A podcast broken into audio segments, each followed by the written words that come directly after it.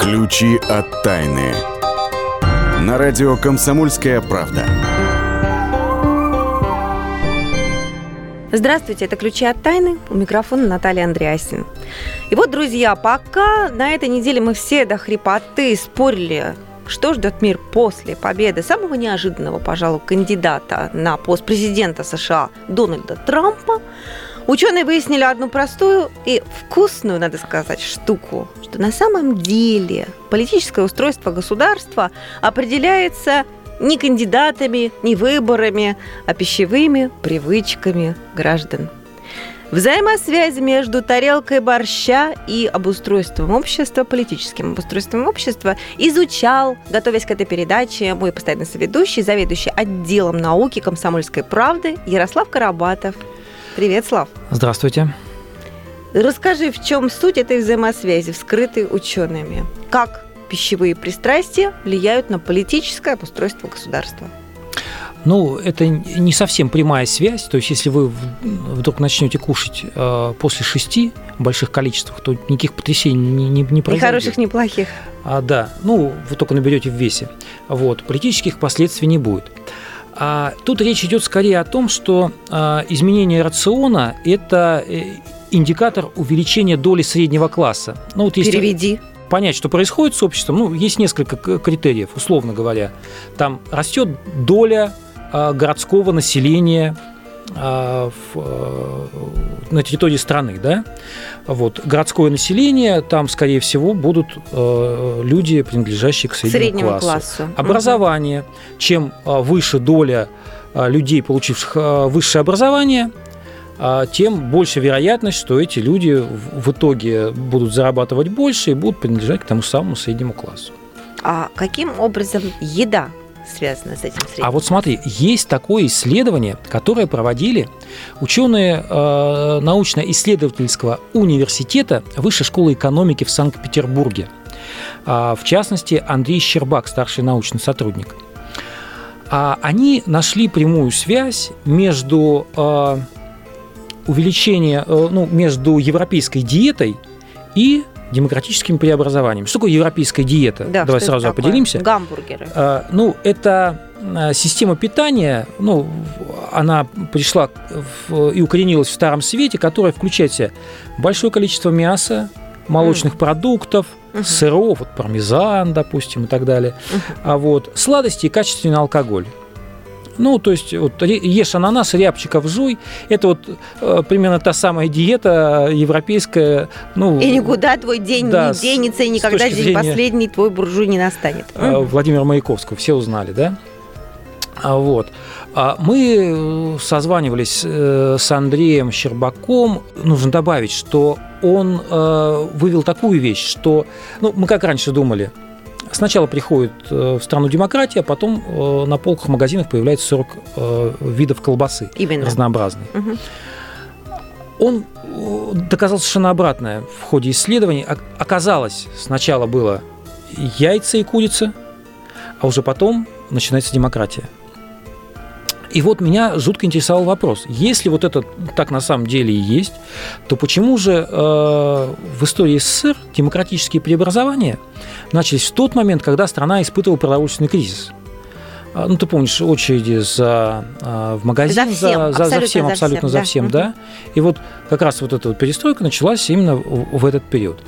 Оказывается, история появления среднего класса в Советском Союзе, она относится, она отчит, берет свой отчет, ну, наверное, где-то с 60-х годов, вот когда а, начались те самые волнения в Новочеркасске, когда рабочие выходили на улицу и требовали не хлеба и зрелищ, даже не хлеба и картошки, а их возмущало э, повышение цен на молоко и мясо, как раз вот на э, те самые продукты с высоким содержанием белка, которые входят в европейскую диету. Вот. И э, такие вещи говорят о том, что уже в 60-е годы вот был такой запрос, э, средний класс э, сформировался, и, а к, начал формироваться, а к 80-му году в Советском Союзе существовала достаточно большая прослойка э, людей, которые относились к, к среднему классу. Просто им некуда было потратить свои деньги. Да, у них были высокие доходы, но в магазинах ничего не было. Но средний класс при этом существовал. Да, средний то класс есть, существовал. если бы у нас был, был вот этот вот набор, то, что ты называешь европейской кухни, то мы бы могли по нему проиндексировать, что да, вот средний класс у нас существует. Ну, мы просто не называем э, вот не, не применяем э, понятие средний класс вот к, к, к нашему обществу, но тем не менее оно было. А вот. Если оно сейчас, если посмотреть, допустим, на телепрограмму, в которой существует энное количество кулинарных шоу, «Смак», э, «Едим дома» с Юлией Высоцкой, «Кулинарный поединок», это я взяла только выходные программы выходного дня на основных наших телеканалах, то такое ощущение, что у нас, видимо, полным цветом цветет, извините за тавтологию, демократия ну, не то чтобы демократия, а, ну, по выражению ученых, а, всевозможные кулинарные шоу, в которых участвуют звезды, они играют важную роль, они а, приучают средний класс а, вот, к его привычкам, к его пищевым пристрастиям. Вот. А, при этом, а, если взять вот калорийность и соотношение э, животных белков в рационе э, россиян, мы можем действительно прийти к тому же выводу, что и ученые, а именно, что начиная где-то с середины 90-х годов, вот там был значит, Советский Союз, а это был, был средний класс, и, угу. в общем, он хорошо питался – Э, а мог бы еще лучше, если бы не было очередей и были да, бы продукты. и питался бы еще лучше, да. Так. Потом был небольшой спад так. в 90-е. 90-е. Угу. А затем, начиная где-то с 98-99 года, а, россияне стали питаться все лучше, лучше, лучше, лучше. И где-то к 2014 году мы, ну, если не догнали Европу, но, в общем, э, содержание белка в рационе у нас увеличилось где-то в 1, ну, в полтора-два раза. Это, в общем, очень хороший показатель. Угу. А, ну, понятно, что Финляндия, э, допустим, там потребление мяса и рыбы а, в два раза выше, чем, чем у нас сейчас. Вот, но тем не менее мы, в общем-то, шагаем с, с, с Европой в ногу. Вот. А при этом, э, вот, да, начался какой-то кризис определенный, ну, мы знаем там падение цен на нефть и так далее, санкции, вот, но при этом ученые э, продолжают утверждать, что э, калорийность и э, там, количество белка меньше не стало. Просто произошло ну, замена своеобразная рациона. Условно говоря, дорогая, дорогую говядину заменила более дешевая свинина, угу. а эту самую свинину заменила птица, там индейка и так далее, и так далее. А, а по молочке, вот единственное, мы немножко откатились, но опять же мы откатились на уровень 2012 года. Поэтому с точки зрения насыщенности нашего рациона а, вкусной и питательной едой, в общем, за судьбу демократии можно не опасаться. Ну хорошо, друзья, пускай наша пища будет э, не только полезной для нас, но и полезной для общества. Эк, я загнула. Хорошо, да, красиво. мне кажется, красиво. Да. Вкусно. Да. Подытожу, мы говорили о том, что чем лучше рацион питания жителей страны, тем более развит в ней средний класс. И что, судя по нашему с вами столу, средний класс у нас с вами очень даже имеется. И это хорошо. Ведь еще и Аристотель считал, что именно средний элемент, а не бедняки не богачи, создает самый безопасный для граждан государственный строй. Да здравствует средний класс, в общем. Так что будущее наше с вами кажется весьма оптимистичным. И надеюсь, оно будет еще и здоровым. Кстати, о здоровье поговорим в следующей части нашей программы. И вот в каком ракурсе. Наши ученые придумали программу, с помощью которой по походке можно определить, чем болен человек. Ключи от тайны.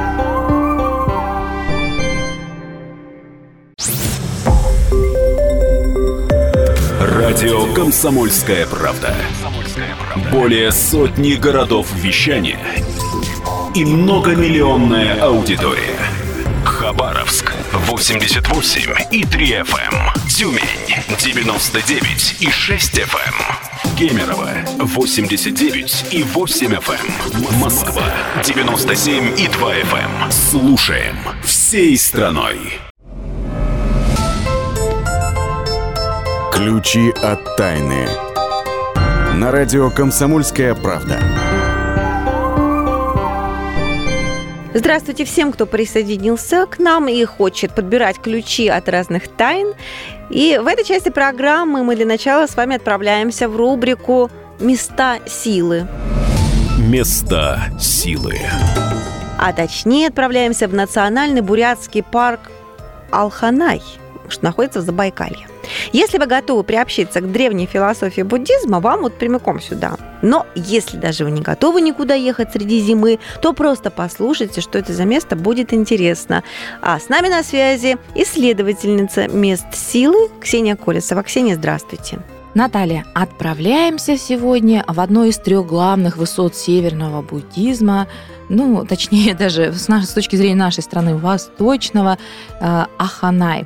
Э, находится э, эта достопримечательность, национальный парк такой бурятский в Забайкальском крае. И вот если из Улан-Удэ добираться достаточно далеко, то вот из Читы ближе, но надо приготовиться к такому долгому путешествию а, Бурятский округ. Множественные путеводители рассказывают, что горный комплекс Алханай насчитывает 13 а, вершин, а, но мы-то с вами бываем в таких местах, и поэтому можем сказать, что это такие каменные зубы, это такие а, дворцы внешние, они создают впечатление таких каменных дворцов, а, их действительно 13, и а, каждая вот это, а, каждый такой дворец, назовем это так, считается обителю какого-либо божества. Например, а, Демчок Суме или Нарохажот, или Намсарай. Эти вот э, вершины представляют собой такой малое гро, э, или круг его иначе называют, когда храмов скал, и обязательно нужно, когда вы приезжаете туда, обязательно этот малый круг обойти, совершить малый круг. И э, здесь пройти нужно именно против солнца. Э, удивительное место потому, что каждый вот отдельный этот храм, он помогает в какой-то отдельной, ну, вашей проблеме, вашей просьбе. Ну, например, Висячая скала, храм, ворота или эхын умай помогает обзавестись детьми или какие-то решить другие материнские проблемы. А вот э, домик э, Наманай Бакша – и э, другие вот, э, они олицетворяют ну, божественный, человеческий дух, то есть можно одухотворенность обрести там. А, далее храм идет на Рохажот, а, он покровительствует людям искусства, и поэтому здесь, как правило, бывают художники, музыканты, есть там такие расщелины, в которые можно войти и обрести сексуальную силу, например. Здесь есть и шаманы, и астрологи, которые могут вас здесь принять прям. А, они рекомендуют привести молоко, благовония, синие такие а, платочки а, или пакетик зерна, обязательно конфеты, сладости какие-то. Но обязательно все нужно освободить от упаковки и а, преподнести уже без мусора. Ну и, конечно же, есть домики для проживания, где можно вот остановиться и, и даже бани, да, где можно вот согреться. В общем, а, в любое время года это место а, ждет вас, и а, только важно четко сформулировать с каким запросом вы поедете в Алханай. Так мы поговорили о зимней экскурсии, о зимнем путешествии вместо силы парк Алханай. А, но согласитесь, что ездить куда-либо, хоть зимой, хоть летом, приятно только будучи здоровым, а не больным. Поэтому сейчас в следующей нашей рубрике «Бабушкин берег» будем спасаться от болезней с помощью бабушкиного оберега и Ксении Колесовой. Бабушкин оберег. Ну, Ксения, прошу, по-моему, вы хотели рассказать нам о волшебных свойствах сала. Помню, была я маленькая, бабушка мне, когда болел зуб, говорила, приложи сало, кусочек сала к зубу. Или на какое-то больное место, ну, где нарывчик небольшой образовывался. И еще говорила, обязательно нужно осенью и весной кушать сало с чесночком. Так вот, я вам расскажу, что а, когда я уже стала взрослой, заинтересовалась, а как же действует вот этот вот лечебное такое сало. И выяснилось, что, во-первых, с чесноком, а, с солью сало образует такой определенный комплекс витаминов, который очень полезны организму для повышения иммунитета. Ну, например, в сале высокая э, концентрация, например, селена, которого так не хватает организму. А, кроме того, сало содержит арахидоновую кислоту, которая относится к незаменимым для человека жирным кислотам и участвует в построении клеток и также в образовании гормонов многих, а также вот э, в активизации холестерина обмена. Ну, вот такие медицинские, что ли, э, термины, а тем не менее, это уже вот такое научное объяснение такого бабушкиного рецепта. Ну и, конечно же, соленое сало способно вытягивать а, какие-то воспалительные моменты, воспалительные процессы из организма, и поэтому сало-то и прикладывают к больному зубу или э, к какому-то э, воспаленному месту. А, так что не, не пренебрегайте. Кроме того, многие говорят ученые, в том числе, что а, сало поскольку расщепляется, усваивается организмом прекрасно, поэтому от него-то, в общем-то, и не толстеют. Кушайте сало на здоровье и будете э, бодры и полны сил. Спасибо большое. Это была Ксения Колесова, которая раз в неделю регулярно возит нас по местам сил и подсказывает какие-то прекрасные рецепты. Ну, а мы тему здоровья продолжим э, с современными уже учеными, которые разработали программу, позволяющую определять заболевания вот не по анализам, а просто вот по походке человека, представляете? Новую систему изучал заместитель редактора «Комсомольской правды» в Новосибирске Вадим Алексеев. Вадим, приветствую. Приветствую. То есть, как я, Вадим, представляю это себе? Теперь ты приходишь к доктору, вместо того, чтобы бегать, сдавать анализы туда-сюда, он тебе, так, пройдитесь ко мне а, из угла в угол, и ставит диагноз, так что ли? Не без этого, да, вы близки э, к правильному ответу, к правильному мнению. Э, единственное, что не всех болячек это будет касаться. То есть, если, например, у вас болит зуб, ну, не факт, что сработает. А вот, допустим, для болезни опорно-двигательного аппарата вполне себе запросто.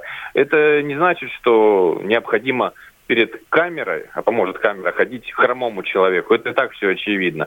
А вот если даже есть малейший недуг, который визуально в вашей походке не заметен, вот как раз камера зафиксирует, а внутри программа математически просчитает любую асимметрию, любые нехарактерные признаки вашей походки, то, что глазом незаметно. Повторюсь, это опорно-двигательный аппарат, э, плюс э, такие недуги, как болезнь Альцгеймера, болезнь Паркинсона, и плюс еще что-то. Э, по мере того, как ученые дорабатывают точность формул, а именно в них все дело, которые малейшие, э, повторюсь, э, проблемы с походкой замечают, тем больше вариантов для диагностики заболеваний. То есть, допустим, гепатит, условно говоря, обнаружить с помощью походки нельзя будет. А вот вы упомянули болезнь Альцгеймера. Как она должна в походке проявиться? А это визуально не опишешь. Э, грубо говоря, каждый недуг, он э, определенным образом накладывается на характер движений мельчайших. Где-то, может быть, э, чуть ступил не так, где-то коленку согнул под другим углом. Вот э, программа фиксирует все эти детальки и подмечает. А, кстати, можно добавить, что еще для систем безопасности очень хорошая штука. Каким образом? Можно просто создать портрет походки человека, математическую формулу его и загрузить в память машины. Камера будет смотреть, какие люди заходят, например, в помещение. И если появляется человек, который не загружен в базу данных, она его по походке вычислит. Я бы даже перефразировал песню, которую поет Гарик Сукачев, а я милого разоблачу по походке. Да, придется еще и ритм песни поправить, но ради такого дела можно и это сделать. Но это будет система, которую можно будет использовать только для того, чтобы распознать, условно говоря, вора. Зашел вор, его система быстро распознала. То есть чужак. Да, человек, который не э, находится в базе, в базе данных людей добрых, людей записанных, учтенных. И таким образом можно будет сэкономить на службе охраны. А как скоро эта формула будет доработана и как скоро обещают нам ученые внедрять ее в нашу жизнь? Я с удовольствием даже назову этого ученого Михаил Катаев, это профессор Томского университета систем управления и радиоэлектроники. Он уже не один год работает, но говорит, что сейчас э, осталось провести клинические испытания, а уже есть с кем проводить, то есть и медицинский университет готов сотрудничать, и после этого можно запускать, тем более, что все это удовольствие, в общем-то, совсем недорого будет обходиться. Весь фокус в компьютерной программе и все, и плюс обычная камера. Ну что ж, замечательно. Мне кажется, это очень интересное изобретение. Вадим, следите обязательно за развитием, за его судьбой. С нами был Вадим Алексеев, заместитель редактора «Комсомольской правды» в Новосибирске, который следит за э, всеми новыми изысканиями наших ученых. Мы сейчас прерываемся ненадолго, а когда вернемся через несколько минут в эту студию, в рубрику «Почемучка», расскажем вам про тайные научные приемы, благодаря которым Дональд Трамп так неожиданно победил Хиллари Клинтон. Ключи от тайны.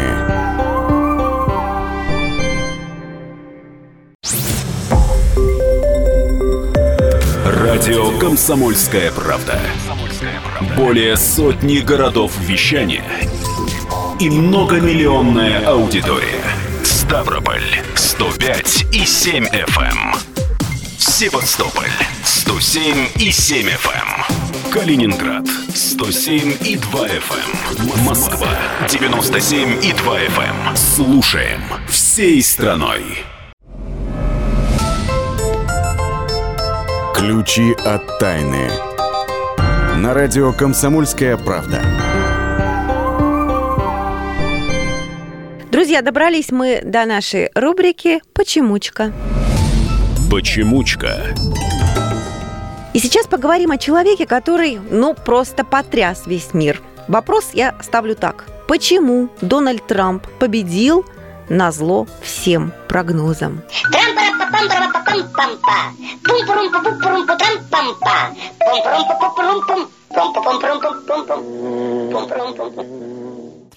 Вот про эту песенку Винни-Пуха, которую вы, конечно, узнали, уже вовсю шутят, что на самом деле она была написана в честь Трампа. Да, просто кто-то вот предчувствовал, что он все-таки появится, придет к нам.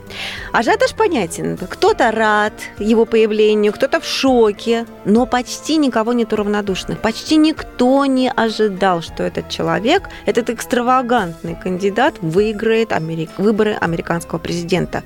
Почему же это произошло? В этом разбирались ученые на полном серьезе. И, и правда, потому что без стака... простите, без ученых здесь не разберешься. Разбирался и научный обозреватель «Комсомольской правды» Владимир Логовский. Володя, здравствуйте. Здравствуйте. Hello. Hello. А, знаешь ли, как песенка Винни-Пуха, я бы сказал, есть такой термин, оказалась пророческой. Да. Вот. Ну уж не знаю, как там про опилки в мозгу, там тоже... Но Трамп-папам точно. Ну, Трамп-папам это, да. э, это точно. Вот объясните, вот обычно все полагаются на опросы. Есть такая гипотеза, что все-таки Говорил, Трамп, что будет Клинтон. Что Хиллари Клинтон полагалась на социологические опросы, Именно. и они их успокоили, потому что социологические А-а-а. опросы свидетельствуют о том, что она впереди 99,9%, то она, конечно, победит. Но как можно не выбрать эту милую женщину, так, так это самое широко раскрывающую рот на этот самый, на весь земной шар. Ну, а, а, а Трамп говорили, да он шут гороховый, да как он может победить? Да вы что, смеетесь, что ли? Да посмотрите ж на него. И, вот, и, и когда людей действительно спрашивали, вы за кого? Они говорят, ну, конечно, за Хиллари, за Хиллари, Клинтон. А выясняется, что, оказывается, э, большинство-то все-таки за победа досталась, досталась Трампу. И, может быть, вот Хиллари Клинтон верил этим опросам, а Трамп не то, чтобы он верил, он просто знал, что эти опросы врут.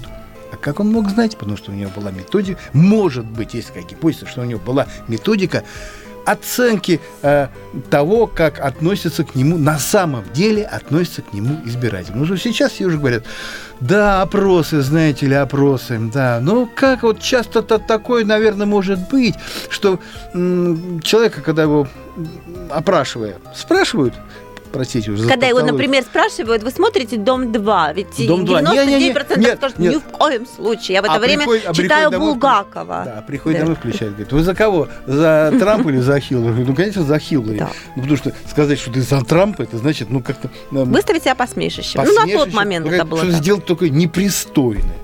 А в глубине души-то они как раз за... И потом пошли и, и проголосовали так, как они на самом деле думали, а не так, как они э, заявляли в этих, в этих э, самых э, опросах.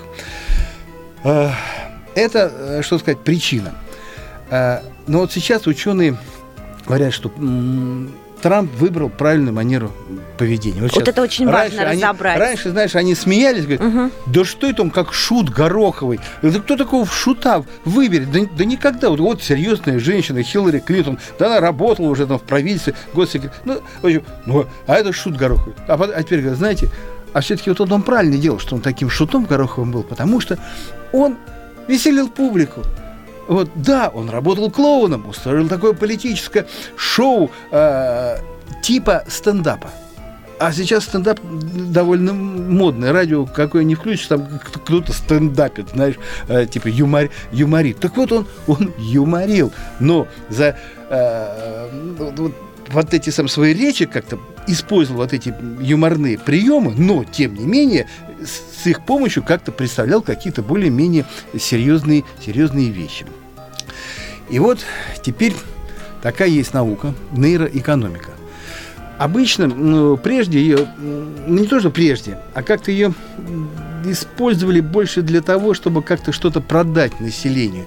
Как посмотреть, как э, те или иные приемы продажи воздействуют на покупателей, uh-huh. помогают ли они какой-то товар продать или наоборот не способны. Ну, знаешь, какие-то яркие наклейки, какие-то запахи в магазинах, музыка, что, то такое туда положить, не, не на эту полочку, а на ту. Вот. И уже довольно давно возникла такая идея, что а чем, собственно, президент от, отличается от какого-нибудь мыла, который надо продать? Ну, действительно. Вот, вот, аб, абсолютно, говорит, ничем. Что мыло, что президент? Так давайте его продадим. А чтобы продать, давайте его продавать правильно. То есть м, делать нечто такое, что вызовет симпатии покупателей, читай, изби, избирателей. Вот э, в магазинах это какие-то яркие обертки, а тут, а в избирательной кампании это так называемый положительный имидж кандидата. Uh-huh. Вот. Спросишь, какой же у него положительный имидж-то у шута-то? Э, а э, цигун-то весь в том, что он как вот такой имидж шута положительным и оказался для тех избирателей, на которых он, собственно, и этот имидж направлял.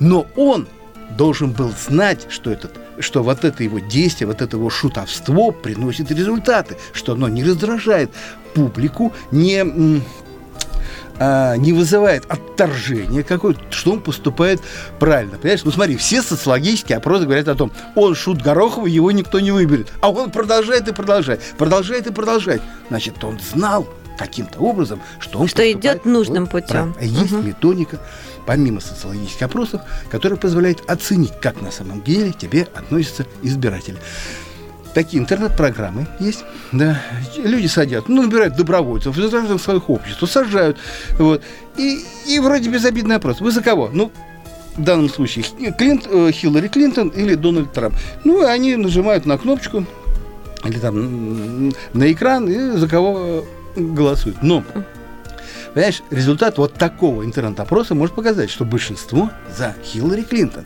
Но это, как тебе сказать, уловка такая. На самом деле исследователям все равно, за кого они проголосуют, а главное выяснить, насколько быстро они приняли это решение. Вот если они медлят с кнопочкой нажать на Клинтон, да, значит, на самом деле она им не нужна, и не будут они за голос, на нее голосовать. Ну, то есть там есть какая-то вот Какие диапазон, нюансы, ага. нюанс, диапазон, в который ты должен принять это решение. Принимаешь решение быстро, искренне за это кандидата, принимаешь решение медленнее, чем какое-то время, значит, ты не искренен в своем ответе, и ты, значит, не а, на самом деле не собираюсь за него голосовать. Насколько я понимаю, ученые, когда разбирали вот эти вот э, тайные, так сказать, способы, благодаря которым манере поведения, благодаря которой э, Трамп выиграл своего избирателя, они называли еще и приятный голос, мимику правильную, противовес мимики Хиллари Клинтон. Смотри, они там даже не, не в том приятное неприятное есть программы специальные, компьютерные, которые по голосу, по интонации способны оценить, врет человек или нет. Изначально эти программы были разработаны для, по заказу страховых обществ. То есть как-то, знаешь, клиент что-то там мухлюет или не мухлюет. А, а потом а, оказывается, что это можно было применять и в политической, в политической жизни оценить, а, а, а, оценивать, насколько, насколько правдив этот кандидат. Еще, знаешь, набирают тоже добровольцев, надевают им всякие электроды, следят за э, зрачками, как они, как они потеют. И тоже задача послушать, то есть много-много людей, задача послушать вот этого самого кандидата. Дальше оценивают реакцию людей на и анализируют, какие слова кандидата вызвали отрицательные эмоции у людей. И вызвали ли они отрицательные эмоции, или наоборот, какие слова вызвали положительные. И это позволяет ну не то, что в реальном времени, но на следующем выступлении он уже это не будет говорить. Вот. Или как-то скорректирует. Вот, может быть, еще и, и это использует, вот, так, вот такую технологию, потому что, ну, опять же, вот он гнул и гнул свою, свою линию, вот, вот, это, вот этого шута, не сходя с нее, только только придавая... Тем не менее, претензия к мимике, к мимике Клинтон была у ученых, которые вот это разбирали. Понимаешь, Клинтон очевидно, э, вот этими методиками не пользовался, потому что кто-нибудь тогда обязательно бы ей сказал, не надо так широко развивать рот. Тогда и вот, э, но это но потом, как люди говорят, ну что, ну что это такое? Ну нельзя женщину с таким ртом как-то... В президенты. Ну, действительно. Президент. А это, а это веселый, веселый парень. Но все равно он, в конце концов, он методику поменял. Да, какие-то шутовские приемы остались, но высказывания становились все более и более серьезными. То есть ну, настолько вот это тонко спланировано, что вряд ли тут можно предположить, что он как-то обошелся без, без помощи ученых. На самом деле ученые насчитали пять тайных приемов Трампа, которые помогли ему вот добиться вот той победы, о которой мы сейчас говорим, которой мы все поразились а, буквально несколько дней назад. Материал об этом авторства Владимира Логовского вы найдете на сайте kp.ru в разделе «Наука. Пять тайных приемов Трампа». Так и называется. И Почитайте, я уверена, что эти приемы можно себе выписать и использовать в повседневной жизни. Э, если вы хотите понравиться, например, девушке или девушка-юноше, ну и так далее, и так далее. Ну а в этой части мы всегда заканчиваем эту часть э, программы темными историями. Конечно, наша темная история сейчас будет тоже про президента США, правда, про другого, про Линкольна, а точнее про его поезд «Призрак». Темные истории.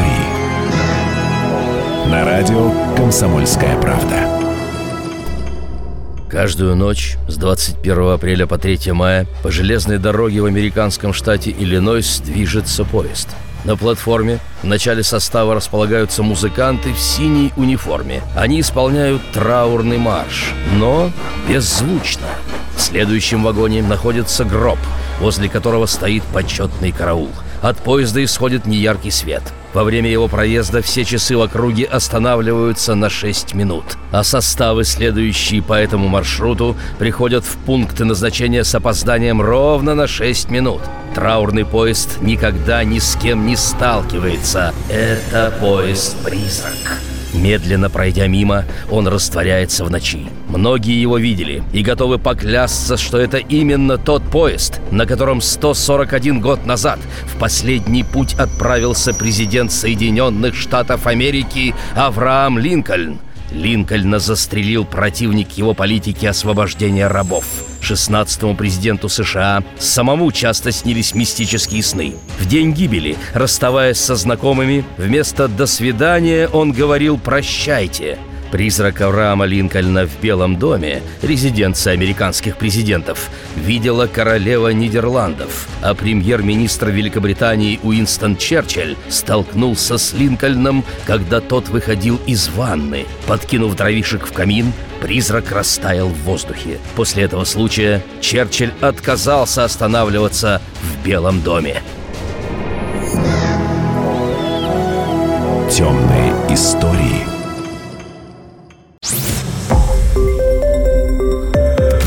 Радио «Комсомольская правда». Более сотни городов вещания и многомиллионная аудитория. Хабаровск 88 и 3 FM. Эм. Челябинск 95 и 3 FM. Эм. Барнаул 106 и 8 FM. Эм. Москва 97 и 2 FM. Слушаем всей страной. Ключи от тайны. На радио «Комсомольская правда». Ну, друзья, давайте начнем эту четвертую часть нашей программы «Ключи от тайны» с хлеба насущного, который мы обычно вытаскиваем из холодильника. То есть это наша рубрика «Наука из холодильника». Наука из холодильника. И тут я задалась вопросом, можно ли потолстеть от, вот не от переедания, друзья, а от недосыпа. И оказывается, можно, что доказала английский диетолог Герда Пот и ее коллеги из Королевского колледжа. Они исследовали дюжину работ примерно, которые были посвящены недосыпу, и сравнивали, сколько ели те люди, которые спали достаточно, а достаточно это от 7 до 12 часов, и сколько ели те, которые спали от 3 до 5 часов, то есть мало. И вывод, какой они сделали, тот, кто спал достаточно, ел примерно на 385 калорий меньше съедал, чем тот, который не досыпал. 385 калорий, чтобы вы себе представляли, это примерно, примерно 100 граммов российского сыра. Ну, такой жирненький, uh-huh. такой хороший, Слав представил, да? И это при том, что норма для взрослого человека, ну, который ведет подвижный образ жизни, неподвижный образ жизни, простите, неподвижный, как мы с тобой, uh-huh. а, э, норма 2000 калорий в день. Вот, так что 385 достаточно много. Так что, друзья, хочется вам сказать, высыпайтесь, господа, высыпайтесь. Самые большие гастрономические глупости делаются на голодный желудок. Ну, Наташа, ты пока холодильник свой не прикрывай, а потому что а, туда наши читатели э, могут поставить две бутылочки э, археологических алкогольных напитков. Какая прелесть. Ну и слушатели радио КП тоже, конечно. Да. Дело в том, что это древний эль, которому э, больше 220 лет. А, Где его нашли? Нашли, смотри, а, там такая романтическая история, значит, э, ты знаешь, Австралия, там, значит, каторжники, были офицеры, которых охраняли, им очень хотелось пива, потому что в Австралии было жарко. И вот для них специально из Калькуты, из Индии, а, значит, отправили корабль, там было много чего, не, не только пиво, но и там было, значит, э, бутылки, несколько ящиков с превосходным элем. Корабль попал в шторм, затонул, и вот совсем недавно – ну, буквально там а, в 90-х годах а, ученые, археологи нашли корабль и обнаружили, что 26 бутылок не разбились. Они, а, ученые, решили с помощью тех дрожжей, которые оказались вот в этом пиве, сварить современный напиток, который будет обладать всем букетом вкусов. Вот, 200-летней давности. Да, 1797 mm. года. Ну, когда он, собственно Какая говоря, был разлит. Прелесть. Да. Выяснилось, оказывается, что в те времена э, эль, ну, там, пи или пиво, да, оно имело совершенно другой вкус. Это был такой вот сладковатый, э, ну, приятный напиток, который напоминал несколько сидр. Но это выяснилось пока только по воспоминаниям, насколько я понимаю. Нет, почему? А, То есть уже продают, уже? если я говорю, не закрывайте холодильник, уже продают, но, правда, в Австралии. Ах. А в э, США и в Германии продают медовуху, сваренную по рецепту а, там, более двух тысячелетней давности. А, ну, чтобы воссоздать рецепт, образцы отскоблили от медного котла, который э, нашли в захоронении одного из там вождей. Ой. А э, ему в могилу поставили еще ящик, вернее, не ящик, а вот этот вот котел с, с медовухой потому что, ну, в загробном мире он должен был, значит, угостить там ребят, которых там он встретит, да, и чтобы они поняли, что это не, не просто вот э, чувак какой-то появился, а, в общем-то, статусный чувак.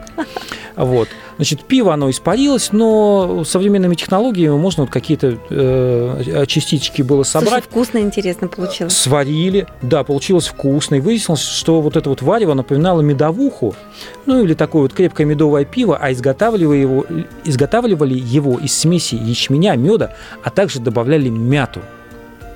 Здорово, мне кажется, если нет у вас возможности соскрести какие-нибудь э, дрожжи, которым ну хотя бы 200 лет откуда-нибудь, ну, по крайней мере, рецепт можно взять на заметку. Однако сомневаюсь я, это точно не британские ученые тебе рассказали всю эту историю? Ну, ты знаешь, кстати, про британских ученых, а, вот совсем недавно а, британские же ученые провели исследование, в котором выяснили, почему же британские ученые э, зачастую совершают такие глупые открытия. Да, это даже вот э, мем такой есть. Британские ученые выяснили, и сразу все начинают хохотать. Ну да, да, и почему, и что, и как. А это было исследование ученых из Бристольского университета угу. в Великобритании. И они э, пришли к выводу, они создали компьютерную модель, ну, попытались в нее поиграть и пришли к выводу, что виновата используемая в стране система грантов, которая побуждает специалистов приходить к громким, но не всегда а, ценным с научной точки зрения открытиям. Угу.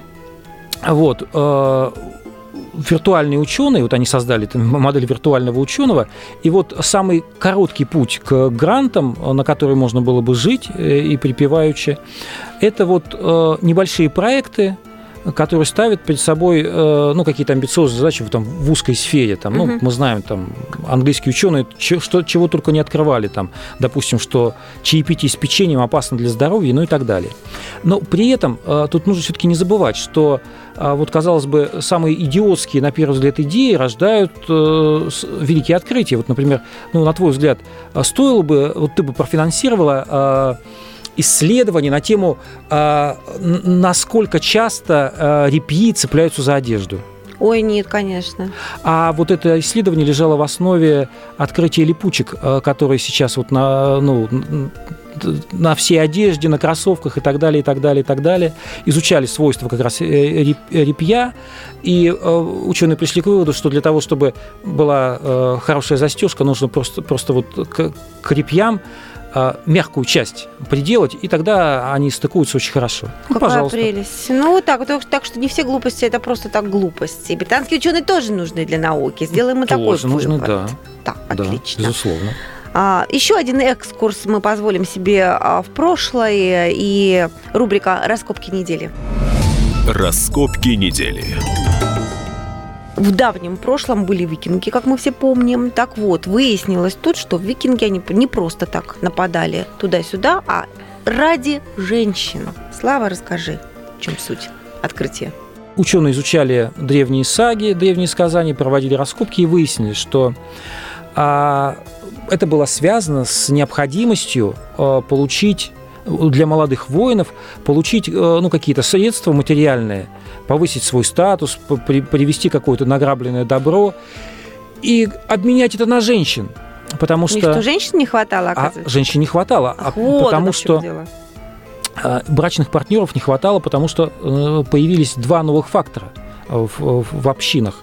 Это социальное неравенство и полигамия. То есть а, богатые создавали своего рода гарем, у них было несколько наложниц, а молодые и дерзкие – э, и бедные э, не могли найти себе спутницу, Хотя бы спутницу одну. жизни. Mm-hmm, да. Не то, что гарем. И вот это побуждало их на вот эти вот э, походы, завоевания, с тем, чтобы привести награбленное добро обратно к себе в, в Скандинавию. И завоевать себе хоть одну женщину. И жениться, да. Да, да, да. Ну, вообще говорят, вот это другое исследование ученых о том, что как, если очень мало женщин, если женщин не хватает, это провоцирует агрессию среди мужчин. Поэтому, друзья, берегите женщин, как когда-то спел Юрий Антонов. Кстати, о музыке. Хочется мне перейти, уже мы заканчиваем нашу программу, а заканчиваем мы ее всегда музыкой, научно обоснованной, естественно. Но на этот раз будем не лечиться музыкой, а будем греться, потому что все-таки зима на дворе. Оказывается, еще Игорь Стравинский заметил, ударные и басы действуют как система центрального отопления. В холодный зимний день теплая музыка, особенно музыка с сильным ритмом, просто-напросто помогает согреться. Так, басы говорите, да? А ведь одним из лучших бас-гитаристов мира называют Пол Маккартни. Вот его и послушаем. Итак, Пол Маккартни, песня называется «Hope of Deliverance», в переводе «Надежда на избавление». Желаем вам избавления от любых неприятных эмоций, как минимум на неделю. I will always be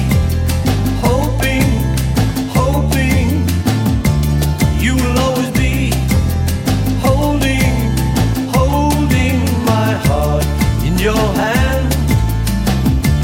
I will understand. I will understand someday, one day. You will understand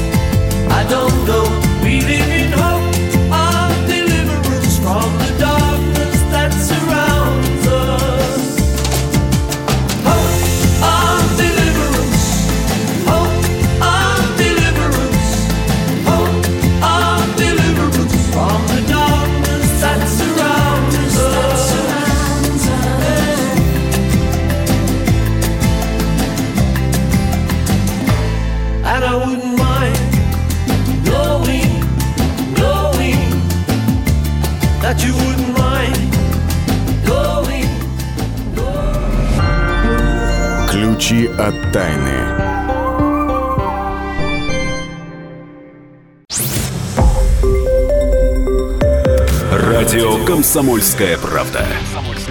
Более сотни городов вещания и многомиллионная аудитория. Таганрог 104 и 4 FM. Эм. Ставрополь 105 и 7 FM. Тюмень 99 и 6 FM. Эм. Москва 97 и 2 FM. Слушаем всей страной.